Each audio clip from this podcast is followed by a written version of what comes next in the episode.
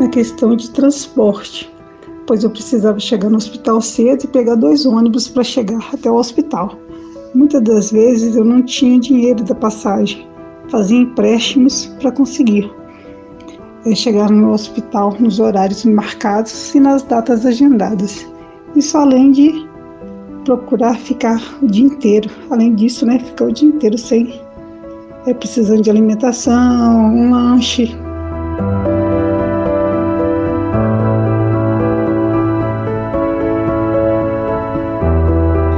Entre a Vila Semig, no Barreiro, e o Hospital Luxemburgo, na região centro-sul de Belo Horizonte, são quase 13 quilômetros de distância. Pode parecer pequena, mas esse deslocamento, que muitas vezes era diário, quase atrapalhou o tratamento de câncer de mama da Cleusa Alves de Oliveira, que tem 48 anos. Sem ter um transporte gratuito, ela precisava pegar dois ônibus para chegar à unidade de saúde, ao custo de 18 reais para ida e volta, valor que dobrava quando ela levava um acompanhante. Hoje ela continua o tratamento a cada 21 dias, sem previsão de alta por conta da metástase.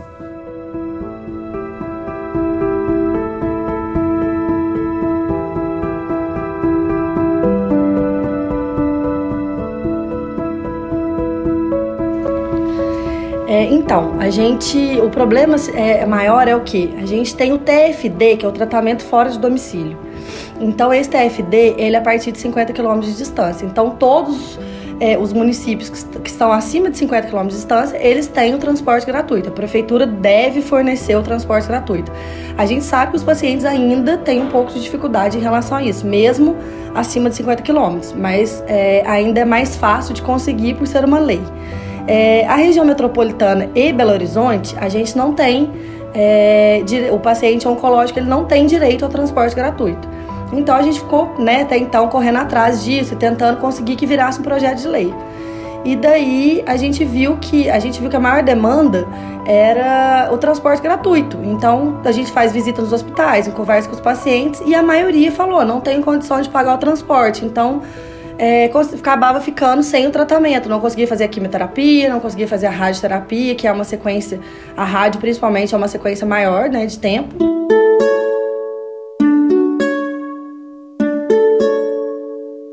Fala da representante regional em Minas da Associação Brasileira de Linfoma e Leucemia, Mariane Rodrigues Ferreira, sintetiza um drama que afeta pessoas como a Cleusa. Sem uma legislação específica, quem vive em regiões metropolitanas ou grandes cidades como Belo Horizonte, muitas vezes não tem a garantia do transporte gratuito. E este é o tema do quarto episódio do podcast Quem Me Leva?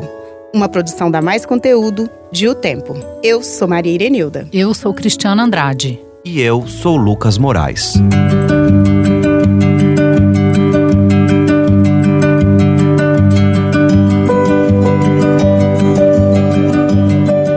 Em 2017, eh, foi descoberto um tumor né, muito grande na minha mama esquerda.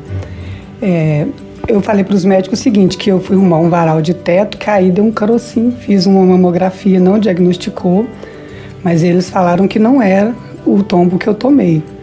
E a partir desse tempo que eles descobriram, já tinha três anos quase que eu tomava a injeção Citroën, que eu tive meu filho em 2014. E como eu não sabia dos procedimentos, tomei a injeção e estimulou muito rápido. Aí, conclusão, quando a doutora Keshen do Luxemburgo ficou sabendo, ela mandou eu parar com a injeção e eu queria que eu teria que passar né, por uma mutilação com reconstituição de próteses imediato e que seria uma cirurgia de alto risco. Mas eu consegui, né? Ela fez essa cirurgia e eu consegui em 2017, em março. Quando foi em junho de 2018, aí ela quis fazer a remoção dos pontos, mas ficou com culoide, né, do mesmo jeito. E passando mais um ano e dois meses, nós começamos a observar outras linguinhas que estavam debaixo do braço e pela segunda vez ela tirou, de 15 limpas tirou 11. Ela achou que a prótese tinha rompido, mas era uma lesão. Aí nós começamos em julho de 2019 com quimioterapia. Quando foi em abril, no início da pandemia, eu comecei com a radioterapia. Já contamos parte da história da Rejane Monteiro da Silva, que hoje tem 49 anos, no primeiro episódio. Moradora do Jardim Vitória, na região norte de Belo Horizonte, ela precisava percorrer um trajeto de quase 20 quilômetros para fazer o tratamento do câncer de mama, também no Hospital Luxemburgo. Quase sempre sozinha e com muita dificuldade, Rejane conseguiu concluir o tratamento no início da pandemia. Mas foi preciso muito esforço e ela até chegou a ficar sem comer durante os procedimentos no hospital, já que precisava do dinheiro para pagar a condução.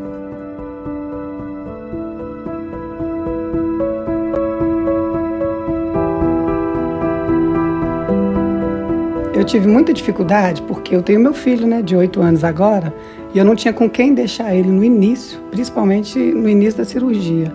Aí eu tinha que pagar um valor mínimo para uma vizinha que me ofereceu ajuda, porque eu não tenho a família que pode ajudar, né?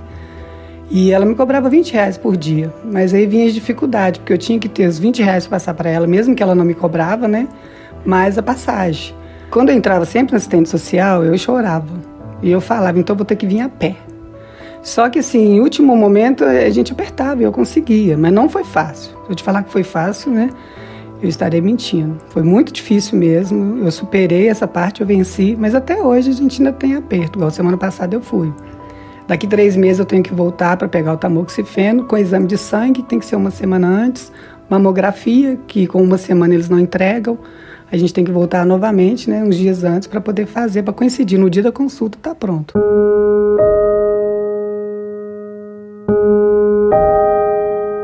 Projeto de lei chegou a ser aprovado em 2017 pela Câmara dos Vereadores da capital mineira para garantir o transporte gratuito de pacientes em tratamento contra o câncer na rede SUS.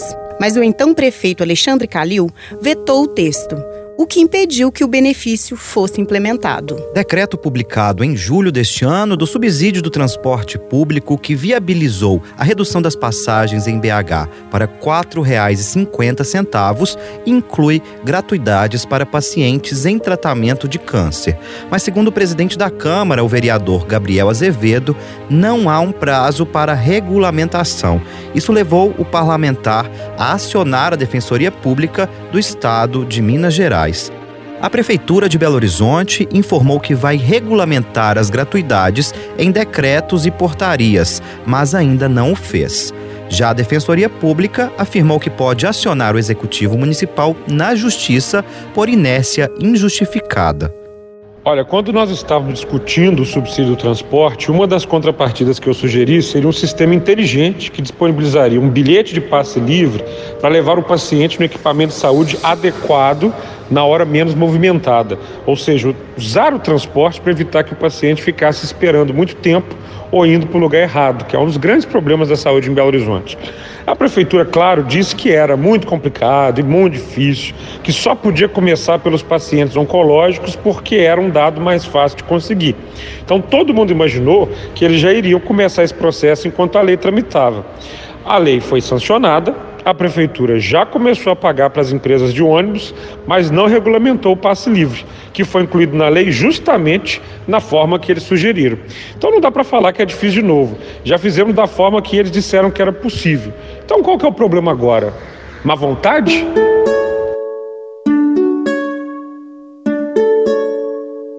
Já para Mariane, a implementação da tarifa gratuita é um avanço, mas é preciso pensar em outros públicos que também necessitam dessa política pública. É, a população mais vulnerável sofre, sofre com isso, mas a gente viu também que na redação desse projeto de lei que saiu agora aqui em Belo Horizonte, eles deram acesso para a população vulnerável e pacientes do SUS. Mas a gente sabe que os pacientes também é, dos planos de saúde é, existe paciente vulnerável e eles não estão sendo cobertos por isso. Então, às vezes o paciente ele tem acesso ao plano de saúde por empresa, por algum motivo, por algum desses motivos, mas eles também não têm condição de pagar o transporte. Então, a gente ainda tem muita luta pela frente.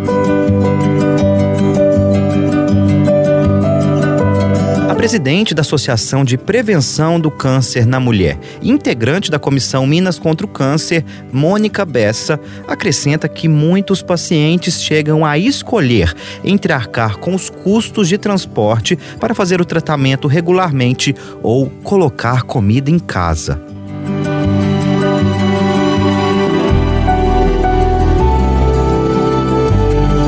É, é uma decisão muito dura então, é, você imagina uma pessoa que ganha um salário mínimo ou até menos, um auxílio doença, e que precisa, por exemplo, na radioterapia e todos os dias ao hospital, de 20 a 30 dias, são dias seguidos, e é, o próprio hospital pede que vá acompanhado. Você imagina o que esse paciente que precisa de duas condições para chegar ao hospital, se ele vai ter dinheiro para outras necessidades dele, né?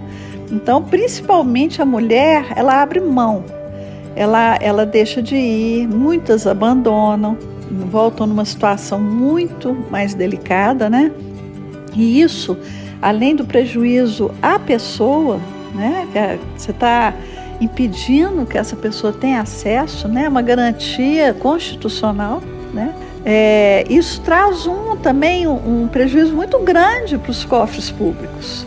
Porque uma paciente, um paciente que deixa de fazer uma etapa do tratamento, o tratamento dele, quando ele retornar, se retornar, vai ser muito mais caro, muito mais pesado. Então, em vez de 15 quimioterapias, ele vai precisar de 20. Isso é recurso que não precisava estar sendo gasto.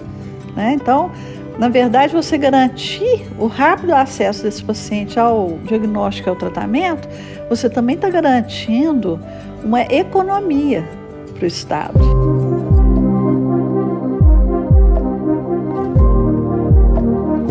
Este foi o último episódio da série de podcast Quem Me Leva dá mais conteúdo de O Tempo. Eu, Maria Irenilda. Eu, Cristiana Andrade. Eu, Lucas Moraes. Nós, junto com a editora Keila Ariadne, produzimos este podcast, que teve sonorização de Gilmar Caetano.